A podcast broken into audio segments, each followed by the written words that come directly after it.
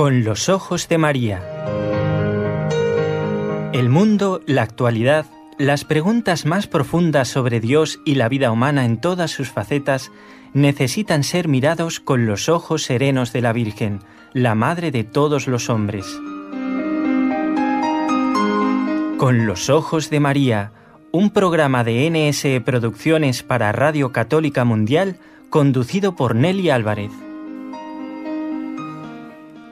Encantados de volver a encontrarnos en un día tan especial, con un programa muy especial y un invitado igualmente especial. Gracias a los compañeros que nos acompañan desde la parte técnica, en Radio Católica Mundial en Birmingham, en Alabama, en Estados Unidos, Jorge Grania, a quien vamos a encomendar en el rezo de las tres Ave Marías, porque ha estado de cumpleaños en estos días y siempre nos pide oraciones, y así lo hacemos, ¿eh? lo hemos hecho hace un par de días cuando cumplió los años. Y quien va a cumplir los años, pero el año siguiente, y también lo seguiremos encomendando siempre, es nuestro técnico, ¿eh? aquí desde la ciudad de Barcelona, Raúl García, en el control, junto a este equipo NSE, Nuestra Señora del Encuentro con Dios.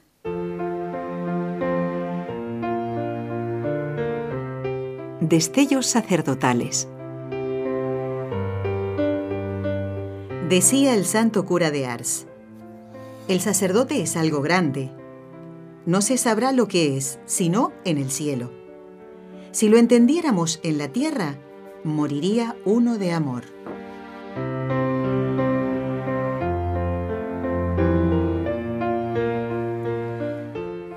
El cura de Ars, modelo para todo sacerdote. Lo tenemos aquí en el estudio, eh, con una imagen de él que no es, no se le debe parecer en nada, porque eh, quien esculpió su imagen, el señor Cabusé, tuvo que hacerlo escondidas, porque el cura de Ars no se dejaba.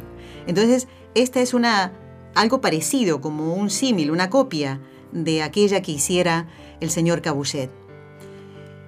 Y nos acompañará durante todo el ciclo de estelios sacerdotales que hoy comenzamos. Y en tren de agradecer a la gente, vamos a dar las gracias a Salvador Goenaga, que es compositor de música. Él ha compuesto esta música que nos va a acompañar en todos los programas de este nuevo ciclo. Gracias, Salvador. Salvador es un gran bienhechor de este equipo NSE. ¿eh? Necesitamos mucha ayuda y él mm, nos la da en el momento en que lo necesitamos. Así que muchísimas gracias y rezaremos también por él, especialmente por su salud. Bueno, el invitado de hoy, como digo, es especial. ¿Por qué? Porque después de tanto tiempo, yo no, no quise decir, Padre Antonio Ruiz, que usted iba a estar en este primer programa. Ah, bueno. Yo dije, escuchen ese programa y ya se van a enterar de quién es. Que eso sí, di una pista. Dije, hace mucho que no está en el programa. Padre Antonio Ruiz, misionero del mundo. ¿Por dónde han dado estos meses en que no ha estado en el programa con los ojos de María? Bueno, no hemos estado en el programa con los ojos de María, pero siempre hemos estado pendientes.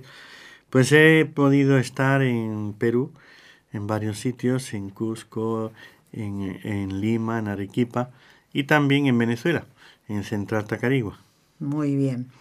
¿Y está dispuesto a arrancar, como quien dice, en este nuevo ciclo. Es el primer programa de Destellos Sacerdotales, padre. ¿Le gusta el nombre del espacio que le, que le, hemos puesto? Muy interesante, sí. Ah, que sí. bueno, y además es un nombre general ¿eh? que abarcará mmm, en cada programa liturgia, el celibato. Un destello. Un destello, eso es. un destello. La misión del sacerdote. ¿eh? Porque hoy en día, como siempre, como siempre ha sido, pero quizás con más violencia, es atacada en la opinión pública la figura del sacerdote. Y en los periódicos, padre, es como, como con los aviones, solamente se habla de ellos cuando caen. Y es así. En este día tan especial de la solemnidad de la Inmaculada Concepción, damos inicio a este nuevo ciclo de programas dedicado a descubrir, a valorar y a orar por la santidad de los sacerdotes, aunque en cada programa, en las tres Ave Marías, usted recuerda, seguimos con lo mismo en eso, Padre, ¿eh? rezando por los sacerdotes.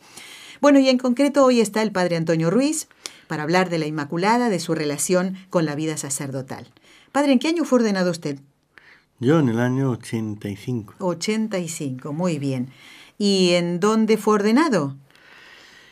En la iglesia parroquial de Almonací de Zorita. Aquí en España, En España, sí. año 1985. Pues vamos ya a las preguntas, padre. En el mes de mayo, en, en el mes mes de Virgen. en el mes de la Virgen, nada menos. Muy bien. Así que tiene una protección muy especial de la Inmaculada, como la todos los sacerdotes, ¿no? sí, Pero es bonito también eh, haber sido ordenado en ese mes. Padre, en el Evangelio observamos que San Juan, el discípulo amado del Señor Jesús, también estuvo muy unido como hijo a la Santísima Virgen, como usted, ¿no? ¿Podemos decir que ella es la mejor formadora de los sacerdotes? Ciertamente, eh, ella es la que formó al Hijo de Dios, al sumo y eterno sacerdote. Por eso, el, diríamos, para ser un sacerdote lo que hay que hacer es acudir a la Virgen, acudir a ella para pedirle a ella eh, cómo tengo que ser, cómo tengo que comportarme, porque ella sabe mejor que nadie cómo actuaba el sumo y eterno sacerdote Jesús, y por eso hay que acudir siempre a la Virgen, a la Inmaculada, y que ella sea la que nos vaya dirigiendo, formando, eh, preparando para ser realmente sacerdotes como el sumo sacerdote, como su divino Hijo. Padre, como en la vida de todo cristiano, la devoción a la Virgen no es opcional, no puede ser opcional. Un sacerdote debe vivir muy unido a la Santísima Virgen y debe predicar de ella, Ciertamente, sobre ella. Así es, ciertamente la Virgen, por ser la Madre de Dios, por ser la Madre del sumo y eterno sacerdote, es la que le forma, pero ella es la que le acompaña, la que le, diríamos, apoya, ayuda. Entonces, si Jesús es Dios y por lo tanto hay ciertas cosas, problemas que no va a tener, Él sabe bien claro cuál es su misión, cómo tiene que hacerla. En ese sentido, no tenía las dudas. Pero Jesús fue formado como persona, como humano, no persona divina, sino como hombre en su naturaleza, por la Virgen María. Y la Virgen le enseñó a, Jesús a rezar. A la Virgen le enseñó a Jesús a, a hablar con el Padre, a hacer muchas cosas, ¿no? Todo lo, la parte humana. Y por eso, en la parte sacerdotal, el trato con los hombres eh, a los que venía a salvar, también se lo enseñó la Virgen. Ahora, pero la Virgen aprendió toda esa parte divina que no le enseñó. No es que la Virgen le enseñara a ser Dios. Eso Claro. no, pude- no pudo enseñárselo porque Él es Dios. Entonces, lo que es, no se lo enseñó la Virgen. Pero ella sí aprendió esos secretos, esos misterios, esa forma de ser, de actuar, de comportarse y sobre todo en el trato con las almas, eh, con las personas, el, el fondo, diríamos, ese divino de Jesús, quien mejor penetró fue precisamente la, la Virgen María, la Inmaculada, por eso de ser madre y de ser inmaculada, el no tener mancha de pecado, lo que hace es que penetre más a fondo en, en los sentimientos, los pensamientos, los deseos del corazón de Jesús. Entonces, como sacerdote, comprende mucho mejor la Santísima Virgen cuál es la misión.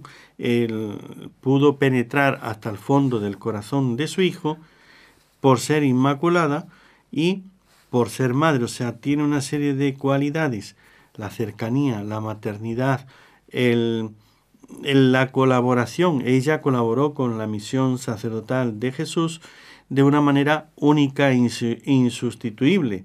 Entonces, ciertamente hay una parte divina, esa eh, misión que le da el Padre, que ahí no entra la Virgen, pero ella sí descubre esos secretos profundos. Y por eso para un sacerdote lo que le va a llevar a poder conocer ese, ese lo profundo del corazón de el sacer- sumo y eterno sacerdote Jesucristo, eh, pues es la Santísima Virgen la que le puede revelar esas, eh, eh, cavernas profundas o esas eh, inmensidades profundas o esos abismos, ¿no? De gracia, de amor, de entrega, de servicio del Señor. Y mm, quién mejor que la Virgen para que al sacerdote le enseñe cómo tiene que ser para que sea lo más semejante a su divino Hijo. Exactamente. Padre, justamente San Juan Evangelista eh, destaca de una manera muy especial la función mediadora o medianera, creo que también es correcta esa palabra, de la Virgen Santísima. ¿Nos puede recordar usted cómo lo hace? Por ejemplo, en la boda de Cana, ¿no? Ahí eh, ella lleva los problemas de los novios, ¿no? De los esposos, de los que se están casando, ya esposos, ¿no? Y ya aprovecho para felicitarle en este día por su aniversario, ¿no? a usted y a, gracias, y a Raúl, ¿no? Que hoy están de aniversario. De aniversario, 11 años, Así padre. es que, pues uno más. Y gracias a usted por habernos acompañado también en todos estos años, padre. Claro por, que sí. Por su consejo, eh, por su cercanía, como un padre, ¿no? Ha estado, porque a veces los hijos no se portan bien y ahí está tirándonos de las orejas para seguir adelante. Va ayudando, no, no hace falta tirar de las orejas. A veces es animar, a veces es fortalecer Sí, sí, sí. o confirmar una decisión, porque a veces es eso, ¿no? El sacerdote en su misión no es estar corrigiendo, sino confirmar lo que uno mismo ha hecho, ¿no? Y a veces abrir los ojos y ver, ¿no? Que han recibido un regalo, un tesoro, y eh, uno pues puede, pues lo mismo, ¿no? Con la eh, ayuda de la Virgen. Ahora, por ejemplo, estando en, en Venezuela con algunos matrimonios, ¿no? Eh, fíjese que venían con unos problemas y demás y otros para casarse, pero eh, cuando uno va viendo y dice, mira, pero si Dios te ha dado, ¿no? Tal tesoro. Entonces, hay veces que el tesoro de la vocación, ya hablando de la vocación sacerdotal, Sacerdotal, sí. o la vocación matrimonial, ¿no? La de usted y su esposo y Raúl, pues entonces Dios te pone en las manos un tesoro inmenso. Cuando uno piensa, eh, y yo como sacerdote, pues puede uno penetrar por la dirección espiritual, la confesión, ¿no? Eh, los consejos que te piden en el fondo del alma de las personas, Sí. puedes penetrar y ver la grandeza, la belleza de esa alma, ¿no? Lo que Dios ha hecho. Entonces, cuando uno ve todo lo que vale esa persona, todo lo que es, todo lo que tiene ahí, ¿no? Y cómo la pone en las manos, entonces digo, pero eh, tú, esposo, tú, esposa, ¿no estás viendo el tesoro que Dios ha puesto en tus manos y lo ha puesto como un regalo y te ha confiado ese tesoro, ese regalo? sí. Aprecio, descúbrelo Claro. y protégelo, no que mm, utilizamos a veces las cosas y las mm, tal vez en esta sociedad de- del descarte, pues usamos y tiramos, usamos y tiramos y nos parece que bueno, eh, tomo un vaso, lo bebo y después a la basura Sí, y otro a la basura. sí, sí, sí. Entonces no aprecio el valor de las cosas porque estoy acostumbrado a usar y cambiar y así en todo. Hoy día pues los teléfonos, los televisores y parece que como ya la gente se cansa de ver siempre el mismo y ya quiere estar re- renovándolo todo. Claro, sí, sí. es- Y eso se, se lleva a la vida. Pues cuando uno ve el tesoro que Dios nos ha puesto en la Santísima Virgen, ¿no? Las bodas de Caná y cómo la Virgen hace de intermediaria y eh, al pie de la cruz, ahí la, la Virgen, pues mujer, y a tu hijo, hijo y a tu madre. Le está dando precisamente, está haciendo que ella, que descubramos en la Virgen como mediadora. Por eso es que en cada uno en su vocación, el sacerdote en su misión, lo que tiene que hacer es ver que Dios le ha puesto bajo la protección y la mirada de la Virgen para que siga cumpliendo la misión que el Señor le encomienda. Hacemos una pequeña pausa en el programa Con los Ojos de María y ya volvemos. Primer programa de este nuevo ciclo.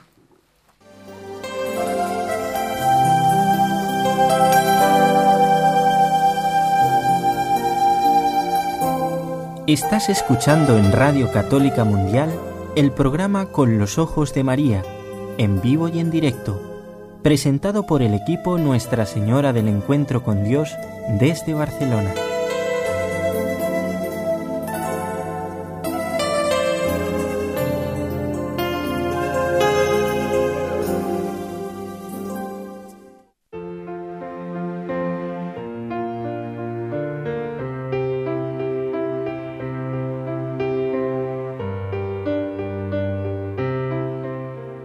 Primer programa del ciclo Destelios Sacerdotales. ¿A quién va dirigido este espacio? Bueno, especialmente a los sacerdotes.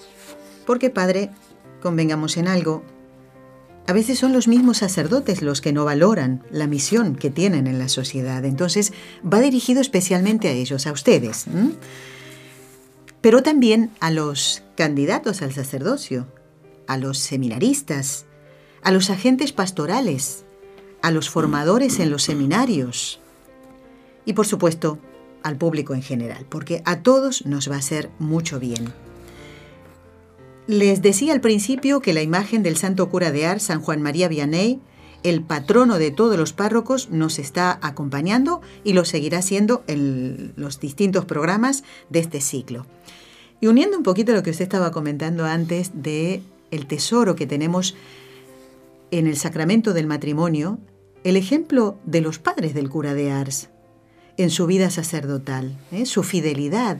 Este hombre que quiso escapar varias veces de la parroquia, eh, allí en Ars, no porque no, cumplir, no quisiera cumplir esa misión, simplemente porque eh, creía que se podía aislar, hacerse un ermitaño, irse a la cartuja, y podemos decir que en ese momento no entendía bien la misión que tenía, ¿no? que, era salvar a, las almas. Pero Padre, después cuando capta todo esto, dijo, no se puede ir contra la voluntad de Dios.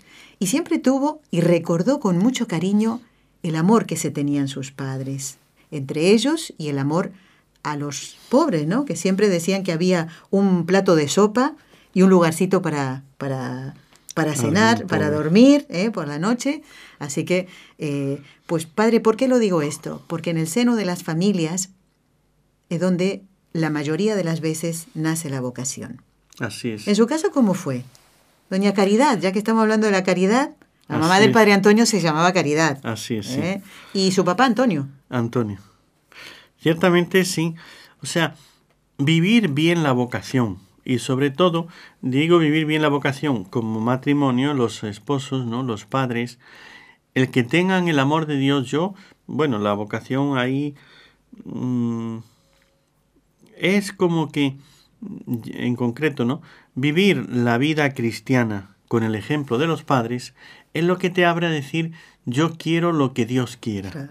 Entonces, porque uno ve que ellos, pues, mm, primero eran de misa al principio diríamos con mucho trabajo, ciertamente fieles a su misa dominical, ¿no? Luego, cuando ya los hijos se fueron marchando y ya tenían más tiempo, pasaron a misa diaria. Entonces, yo ya estaba, diríamos, en el sacerdocio y demás, pero sus, sus años últimos era, pues, ya jubilados, pues ir a misa y la comunión. Entonces uno veía fieles a la comunión, fieles a la oración, fieles al rosario, ¿no? Entonces, esas bases cristianas son las que te enseñaban con el ejemplo, entonces uno hacía el, el ver, ¿no? Tengo que ver, poner a Dios importante en mi vida, darle su puesto, que es el primero, y hacer lo que Él quiera. Entonces ya uno está capacitado para escuchar qué es lo que Dios quiere de mí. Y entonces, en cuanto que escuchas eh, la llamada del Señor de una u otra manera, pues a mí lo que me llamaba, ¿no? Así estando en, la casa era ayudar a las personas, ¿no? A hacer el bien, ir. Y eso de las misiones, pues me gustaría, eh, pensaba, ¿no? Me gustaría ir a hacer, ayudar a la gente, ¿no? Para la salvación. Pero no había pensado propiamente en el sacerdocio. Eso ya fue después con un ejemplo sacerdotal, ¿no? Con el padre Rodrigo Molina, que fue mi, mi maestro, ¿no? Entonces él fue el que sí me orientó y ahí ya sí vi pues más claro que era la vocación sacerdotal, ¿no? Pero claro, dos tías monjas que estaban rezando por uno y porque tuviera Por Antoñito. sobrinos, no, no por mí, sino sobrinos Ajá. sacerdotes, ¿no? Por algún sacerdote. Luego, este, el ejemplo de los padres, eh, mi padre y mi madre, ¿no? Pues su vida cristiana y demás, y la llamada del Señor, pues hacen que uno, pues, vaya respondiendo. Claro. Ciertamente es ese ejemplo el que, pero el ejemplo de que vivan como matrimonio, que vivan como cristianos, a uno sí le dispone, porque supuesto, el que tenga vocación, diríamos, eh, matrimonial, pues ve, yo quiero un matrimonio como este. Ciertamente yo deseaba también casarme y tener mi familia y demás, ¿no? No es que eso no entraba, eso está, entraba dentro de mis planes, era lo que yo quería, lo que yo deseaba, pero entre buscar el, el matrimonio y buscar a Dios, primero estaba buscar a Dios y después estaba buscar lo otro. Y así cuando ya uno escucha pues la llamada del Señor en los ejercicios espirituales sí, con sí. el Padre Molina, entonces fue cuando eh, uno dice, bueno, hay que buscar a Dios y lo que Dios diga. Y ya, Dios orientó por el sacerdocio y aquí estamos. aquí está, en el programa Con los Ojos de María, ¿eh? Así es. en el primer programa del ciclo eh, nuevo sobre el sacerdocio. Usted ha hablado del padre Rodrigo Molina. Padre Antonio, los sacerdotes, hombres santos, como el padre Rodrigo Molina que usted ha conocido, ¿cómo, cómo vivieron, eh, en el caso del padre Molina que ya falleció, o viven en la práctica esta unión con Jesús y con María, los dos puntales ¿eh? de toda vida cristiana, el, el amor a Dios, el amor a Jesús y la protección y el amor y la devoción a Nuestra Señora. Pues podríamos decir, eh, cada uno va viendo, ¿no? Pero el sacerdote que tiene devoción a la Santísima Virgen, el que le reza y el que la, le da ese puesto fundamental en su vida, uno ve que es más fácil la perseverancia y el desarrollo de su vida sacerdotal. Cuando se empieza a decaer en la devoción a la Virgen, como que no se encuentra la propia orientación. Es esos sacerdotes que van perdiendo la, o sea, la santidad, que van perdiendo la vocación y demás, eh, han perdido ya antes la devoción a la Virgen. Uno ve que eso es realmente un resguardo, ¿no? Pero podríamos decir, trayendo unas palabras del Papa Benedicto XVI a los sacerdotes, decía, queridos hermanos sacerdotes, que Cristo, camino, verdad y vida sea el tema de nuestro pensamiento, el argumento de nuestro discurso, el motivo de nuestra vida. Y eso es lo que va a hacer la Santísima Virgen María, centrarme en Jesús. Y para que Él sea el tema de nuestro eh, pensamiento, el argumento de nuestro discurso y el motivo de nuestra vida, realmente eh, ser santos, ¿no? Inmaculados en, en su presencia por el amor, es lo que nos dice la Sagrada Escritura, quiere que seamos los sacerdotes. Por eso, ¿cómo ser santo e inmaculado? Pues eso es mirar a la Virgen y ella es la que me va a marcar el cómo actuar, qué hacer, qué, eh, qué decir, cómo ayudar, Claro, ¿no? Sí, sí. Porque la verdad es que uno ve, ¿no? Los sacerdotes, como usted ha dicho, santos que uno conoce, que ha visto y que con los que uno trata, gracias a Dios, ve, ¿no? La dedicación a los pobres, pero es como tratar de ser como la Virgen, entregarse al pobre, hacer. Entonces tienen esa devoción de tal manera metida que ser otro Cristo y para ello acuden a la Virgen para que ella les vaya guiando y conformando según su Hijo, como habíamos dicho antes. Eh, la verdad es que mm, muchas veces puede uno ir viendo una devoción ya más concreta al Santo Rosario, Sí. ve uno que el sacerdote, según tenga esa devoción, eh, así va a ser su, su vida Sí, sacerdotal. sí. Cuando ya no se reza el Santo Rosario, la devoción a la Virgen ha decaído mucho. pero su vida sacerdotal, su santidad sacerdotal, desdice demasiado. Claro, claro. Entonces, hay un algo, es como, bueno, entre la forma de comer y la salud hay una unión.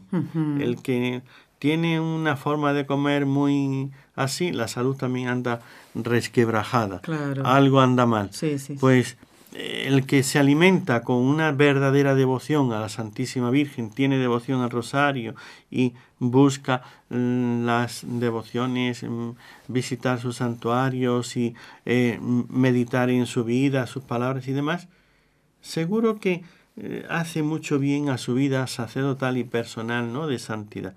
Pues eso es lo que uno va viendo. Yo, por ejemplo, es esto. Siempre podemos tener como esa paridad el que tiene verdadera devoción a la Santísima Virgen y eso también se nota en el modo, la frecuencia, la eh, intensidad de rezar el Santo Rosario. Así será su vida de santidad de acuerdo a eso. Padre, yo le preguntaba eh, sobre los sacerdotes, hombres santos, ¿no? Que usted ha conocido. ¿Recuerda en sus años sacerdotales haber recibido más de un consejo del padre Rodrigo Molina? De él podemos hablar porque ya ha fallecido, pero de los sacerdotes, hombres santos que usted conoce actualmente, sin nombrarlos, porque va a decir, después me van a tirar de las orejas por nombrarlos, pero en momentos en que pudo haber surgido en usted un- una duda, un, un bajón, no sé, o tal vez un desánimo, porque no siempre los trabajos apostólicos dan fruto o uno los ve enseguida, sin que lo nombre eh, al sacerdote, ¿eh? los, que, los que viven, quiero decir, ¿no? Mm, A lo mejor le pongo en un aprieto, porque esa es una pregunta que se me ocurrió ahora, ¿no? Porque eh, estos mm, sacerdotes que viven hoy la práctica del amor, o sea, en unión con Jesús y María, lo demuestran cuando, usted, cuando necesitamos esa ayuda. También, ¿verdad? Así es, ciertamente el, el poder acudir ¿no? a un sacerdote y poder contarle las preocupaciones, cuitas. los problemas, las cuitas. dificultades y demás. Entonces uno ve, pues siempre te dan ese aliento, ¿no? Y, es como eh, pide a la Virgen, acude, entonces te dan el primero motivos, ¿no? Las razones para, para servir, seguir siendo y estando en tu puesto, ¿no? Y segundo, el camino. Y el camino siempre es por medio de la Santísima Virgen que vamos a encontrar la fortaleza. En este sentido, pues mm, diríamos, hay, hay que ver si no, porque realmente cuando uno acude, eh, es esto mismo, ¿no? Pues si te animan, te fortalecen y te empujan para que acudas a la Virgen, siempre te van a poner como la puerta, porque al fin y al cabo, mm, tengamos esto en cuenta, ¿no? El sacerdote que te va a orientar, que te va a ayudar, no te dirige hacia personas, te dirige hacia el Señor. Entonces, te pone, te orienta, mira, el Señor es, es el que te puede ayudar, el Señor es el que lo va a hacer, ¿no? Pero para eso pídele a la Virgen y te pone un camino. El camino es por medio de la Virgen, te lleva hacia el Señor. Y entonces uno lo ve. Cuando te orienta eh, psicológicamente, humanamente, uno ve que no es lo mismo, ¿no? Pero cuando te orienta espiritualmente, te pone hacia el Señor y te da motivos sobrenaturales Claro, claro. para eh, eh, permanecer, perseverar y demás, sí, ¿no? Sí, sí. Y por ese camino es que uno va viendo la orientación, diríamos, del sacerdote según sea su grado de, de santidad con el Señor. Muy bien. Bueno, vamos a hablar ahora de esas virtudes eh, que, en las que el sacerdote debe destacar. Hoy decíamos al principio del programa, Padre, mm, qué triste, ¿no? Parece como que muchas veces los medios de comunicación están a la caza de, ese sacerdote que ha caído ¿eh? y, se regodean en, esa caída. Eh, y muchas veces sin pensar, Padre, que todos podemos caer ahí y más bajo todavía, por nuestra debilidad, por nuestro pecado, por nuestra miseria, y, no se fijan ¿eh? en, los sacerdotes que trabajan, que se desviven por las almas. Nosotros queremos ahora preguntarle, ¿qué virtudes van a destacar en ese sacerdote que tiene trato con María Santísima, con la Inmaculada y con Jesús constante, en la oración, en el rezo del rosario. Ya hablaremos en programas posteriores, Padre, de la formación de un seminarista para ser un buen sacerdote. ¿eh? Eh, ¿Cómo debe ser un formador en el seminario? Yo creo que en un seminario no puede ser optativo el rezo del rosario, me parece, ¿eh? porque esa es la oración que encanta a María. Pero vamos ahora con las virtudes que deben destacar en un buen sacerdote. Pues mm, diríamos, ciertamente la devoción, la devoción a Jesús en la Eucaristía, ¿no? El... Hay unas partes, diríamos, la, la oración, que es lo que le da el sustento, porque al fin y al cabo la motivación para seguir la vida sacerdotal nunca vas a buscar en razones humanas, porque, como decía también el Papa Benito XVI, no tengo miedo de ir contracorriente. El sacerdote que vive plenamente su vocación sacerdotal tiene que ir contracorriente. Entonces, hoy el mundo es eh, una serie de cosas que todo es al facilismo, la, el placer, el hedonismo y demás. Y uno tiene que predicar la cruz. Entonces tiene que ir contracorriente. Uno tiene que enseñar a hacer oración, que no es precisamente lo que más le gusta a la naturaleza. ¿no? Lo que queremos es placer, es éxito, es diversión. Pero todo inmediato. Ponte a hacer oración, trata con el Señor, eh, sométete, ¿no? Entonces, el, el que una persona mm, mm, busque a Dios sinceramente, el sacerdote no tiene que ir contra el mundo, contra la carne, contra el demonio. Entonces, enseñarle a luchar contra sí mismo, pues es decir, bueno, mira, yo no te voy a, a, decir, a alentar para que sigas tus impulsos, tu natural y todo lo que te apetezca, sino lo que el Señor dice. Y para ello empieza por hacer oración, niégate a ti mismo eh, y se le va enseñando o se le va dirigiendo para que la persona busque a Dios sinceramente y le encuentre, ¿no? Entonces para ello hay que ir contracorriente. La base de ello es ciertamente la Eucaristía y la oración. Sin oración y Eucaristía es, eh, uno ve, ¿no? Sacerdotes, pues eso, que la Eucaristía, pues bueno, es mm, parte de su esencial en su ministerio, ¿no? Celebrar la Eucaristía. Pero una, una cosa es tener una misa, una Eucaristía, como le dicen, ¿no? Celebrar la Eucaristía. Y otra cosa es vivirla, que sea para él el encuentro con Jesús Eucaristía. Que sea para él, ahí está Dios y vivir con Dios. Por eso es, no voy, el Padre Pío, el Santo Padre Pío, cuando él tenía sus misas que duraban tres horas eh, y le decían que, que, no podía ser así, que todo el mundo lo hace en media hora, que tenía que hacerlo en media hora, que tal. Y entonces él, la pasión no se puede vivir en menos. Tenía que vivir la pasión y la vivía. Entonces era su encuentro con Dios en la pasión, que es la, eh, la misa, y de esta manera llevaba a los hombres a Dios dando el ejemplo. Y la gente veía ahí porque estaba viviendo la pasión y acudía a él. Por eso es vivir la Eucaristía, pero vivirla, mm, vivirla para Dios, vivirla en Dios. Por eso tiene que ser un alma muy de Dios.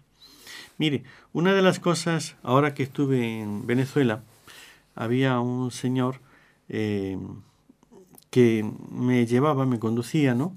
Eh, hay ciertas cosas pues que no, ya no me acordaba, yo estuve allí hace ya muchos años, y para ir de Tacarigua, el pueblo donde estuve en la parroquia, hasta Valencia, la ciudad de allá de Venezuela, eh, pues necesitaba a alguien que me acompañase. Y uno de los que me conducía bastante era un señor Tony, se llama. Y entonces estábamos hablando, a ver cuál era, porque muy entregado, un joven allí, muy, muy aplicado a, a, la, diríamos, al apostolado, a la fe y demás. Qué bueno, qué bueno. Y entonces dije, ¿y usted cómo fue? Dice, yo, yo era del mundo, vivía por ahí, después eh, encontré una iglesia protestante y ahí con los evangélicos, pues aquello me gustaba, los cantos y demás. Aquello la verdad es que lo vivía, me gustaba, ¿no?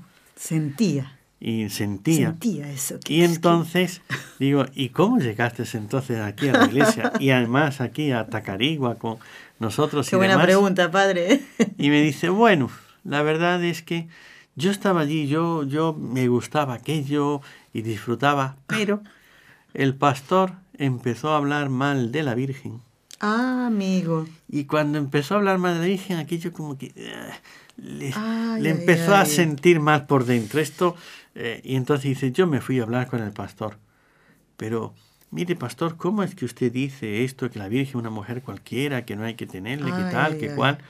Dice, si ella es la madre de Jesús, mire, dice aquí, y, él iba con su, Biblia. Biblia, con su Evangelio, dice que es la madre de Jesús. Si Jesús es Dios, entonces tiene que tratarla como la madre de Dios.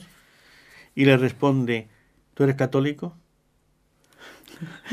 en vez de decirle eh, los argumentos, ¿no? Le preguntó, ¿tú eres católico?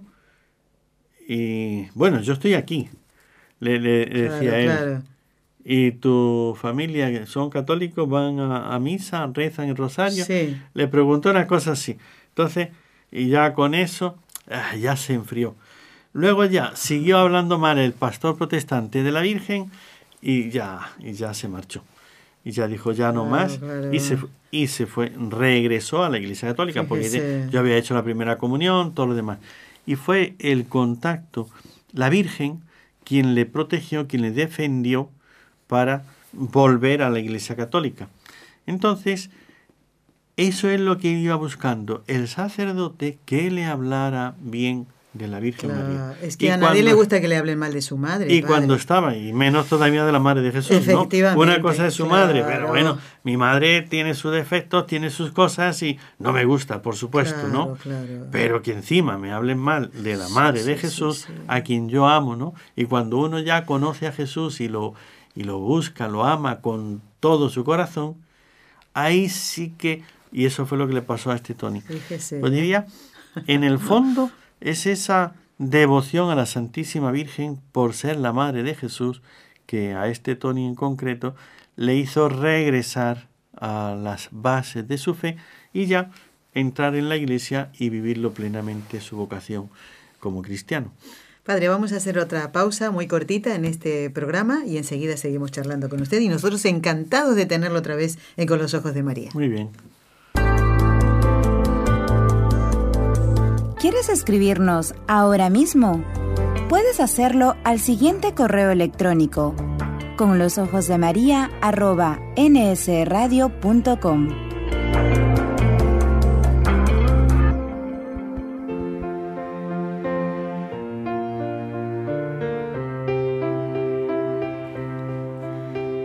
Continuamos en el programa correspondiente al viernes 8 de diciembre del año 2017. Padre, me estaba acordando ahora que Raúl y yo nos casamos justamente un viernes. Ah, era ah, en aquel, sí, sí, en aquel año 2006 era ah, justamente viernes. solemnidad, ¿no?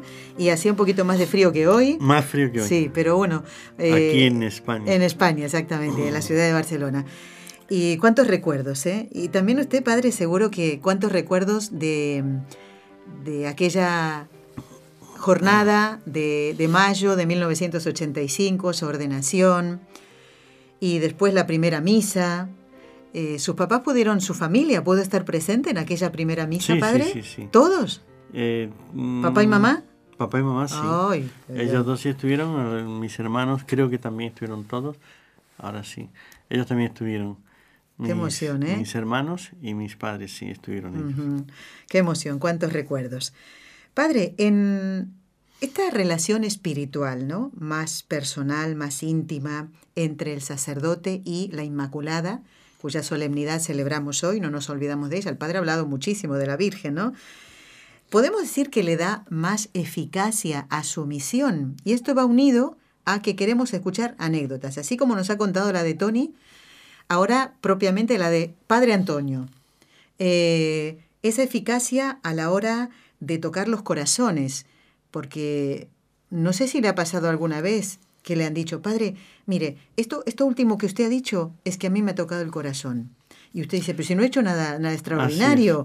O padre, ¿se acuerda cuando usted fue a, a, visitar a mi madre y yo casi que no quería ni verlo? Pero al ver mi madre cómo murió, eh, pues a mí me ha ayudado. A eso me refiero, padre, la eficacia en su misión, en gestos, en palabras, su tarea, su misión como sacerdote en la iglesia. Así, bueno.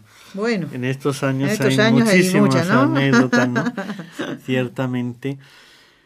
Si uno va, va viendo, ¿no? El, el hecho de que uno se, se muestre como tal, como sacerdote, actúe como tal, ¿no?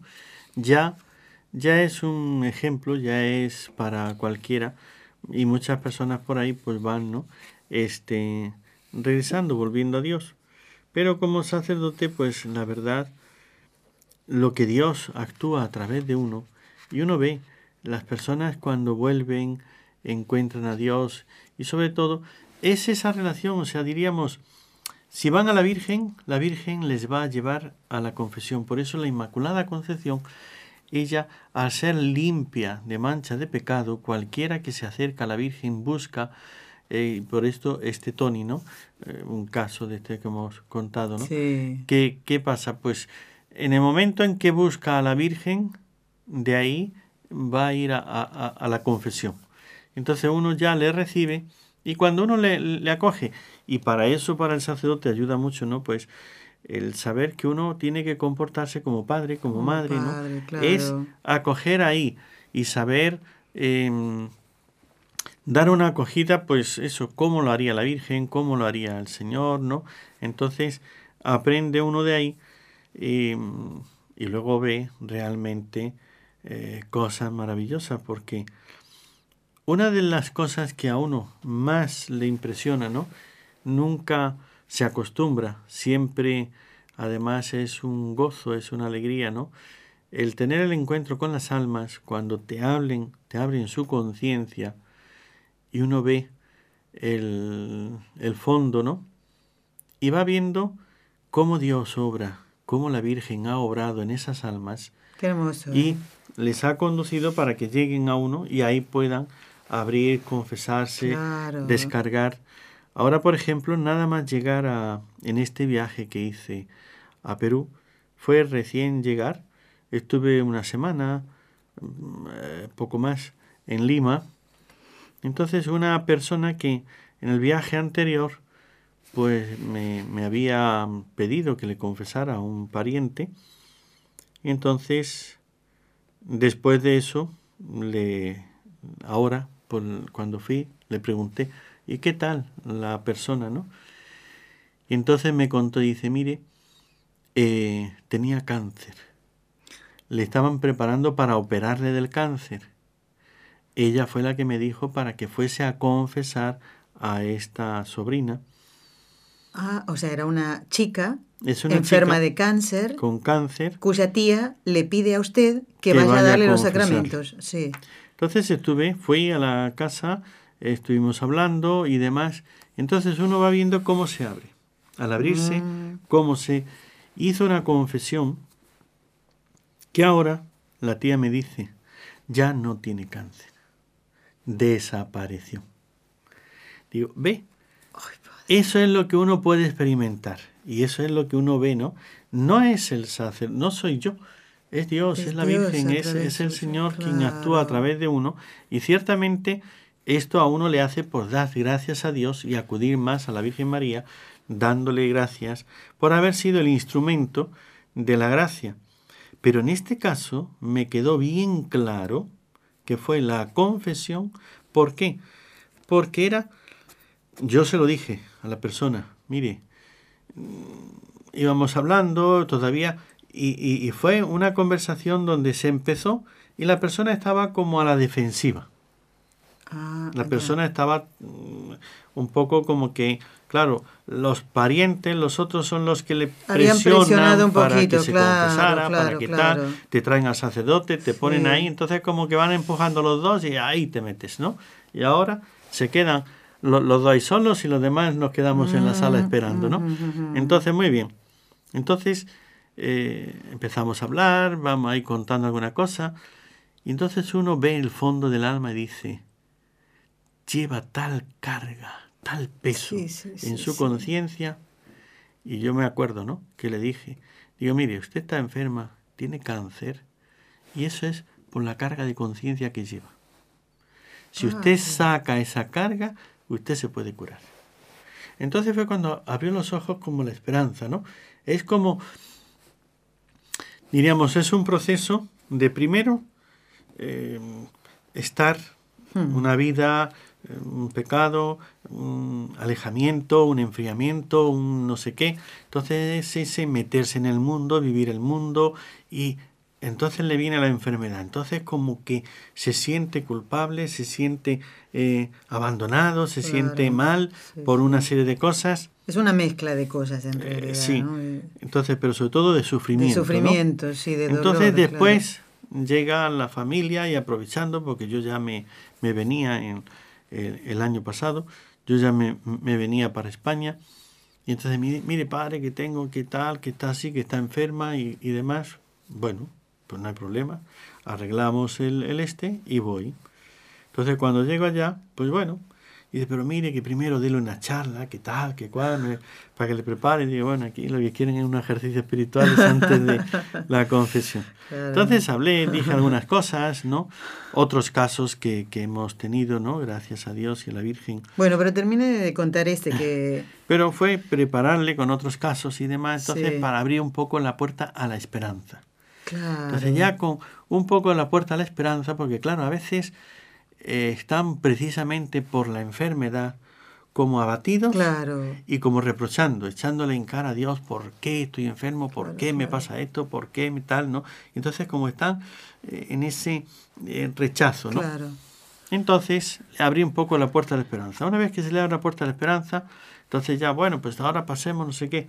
Pero claro, cuando te piden que vayas a hablar con un enfermo que tal y que está así, le ves un poco reticente, yo por lo menos, no sé de otros, ¿no? Pero yo por lo menos, uno pues se lo toma más así y va primero como tanteando, viendo en qué situación está. Claro. Una vez que ve la situación, y por eso te encomiendas mucho a la Virgen para que toque el alma, ¿no? Ah, Y le pides a la Virgen que, que le ilumine, que le haga, que le ablande, ¿no? Y cuando uno ya se ha encomendado, le ha pedido a la Virgen, al Señor, y ya tienes el encuentro, entonces, y va una serie de cosas, pero hay cosas que uno puede intuir, ¿no? En esta alma hay tal cosa. En esta, aquí pasa esto.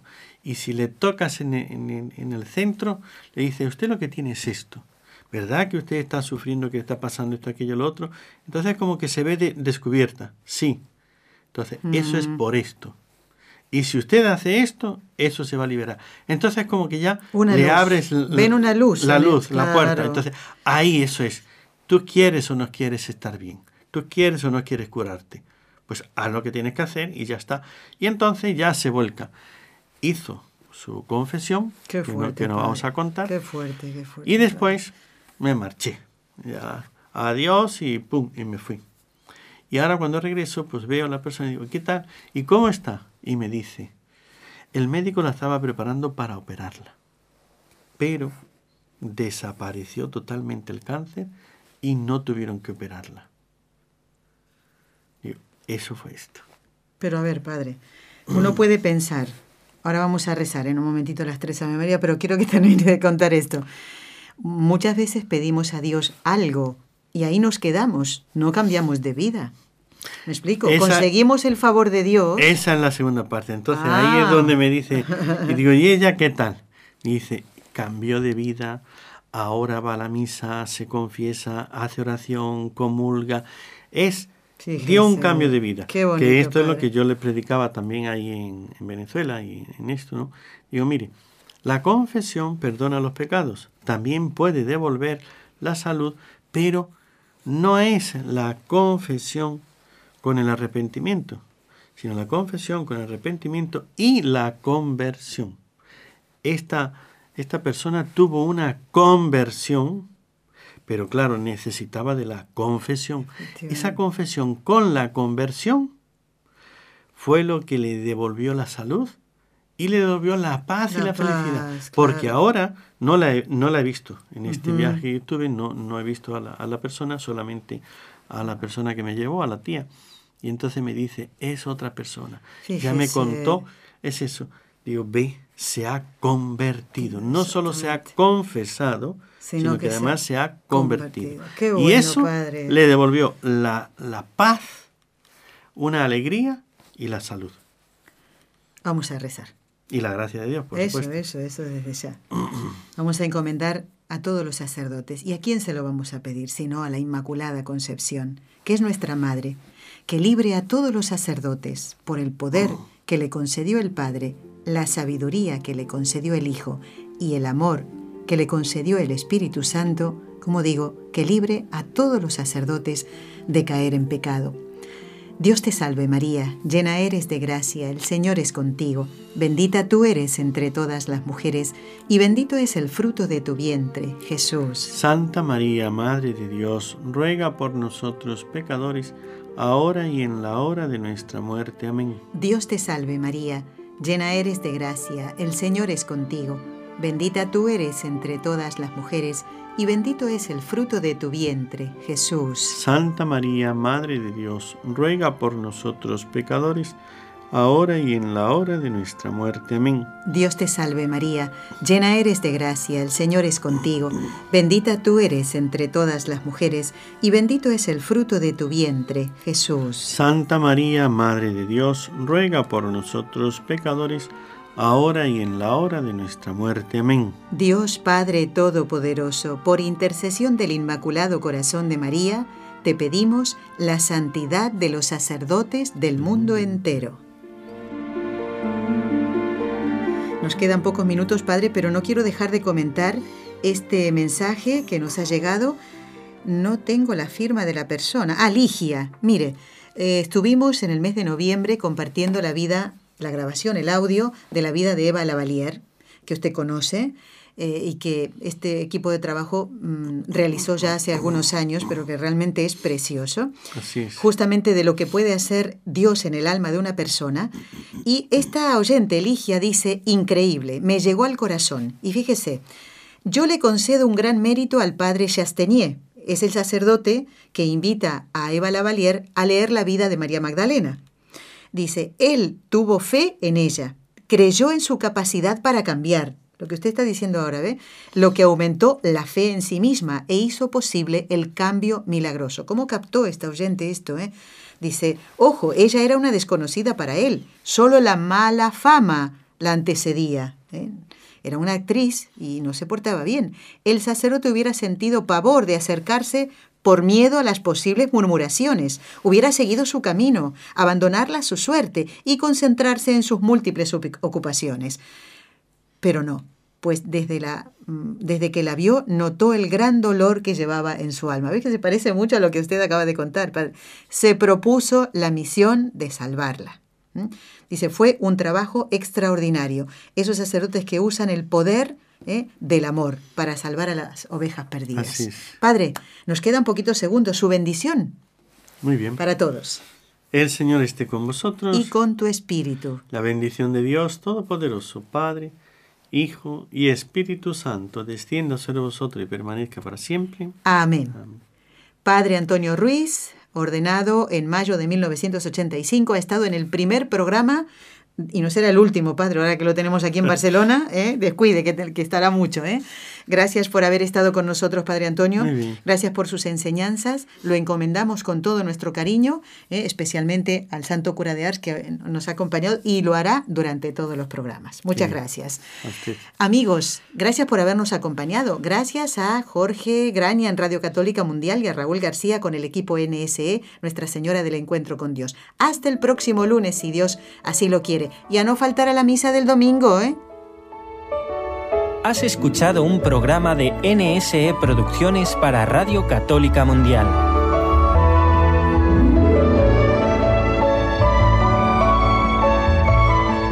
¿Quieres conocernos? Escríbenos al correo electrónico con los ojos de María nsradio.com. Envíanos tus sugerencias o comentarios con los ojos de María arroba nsradio.com.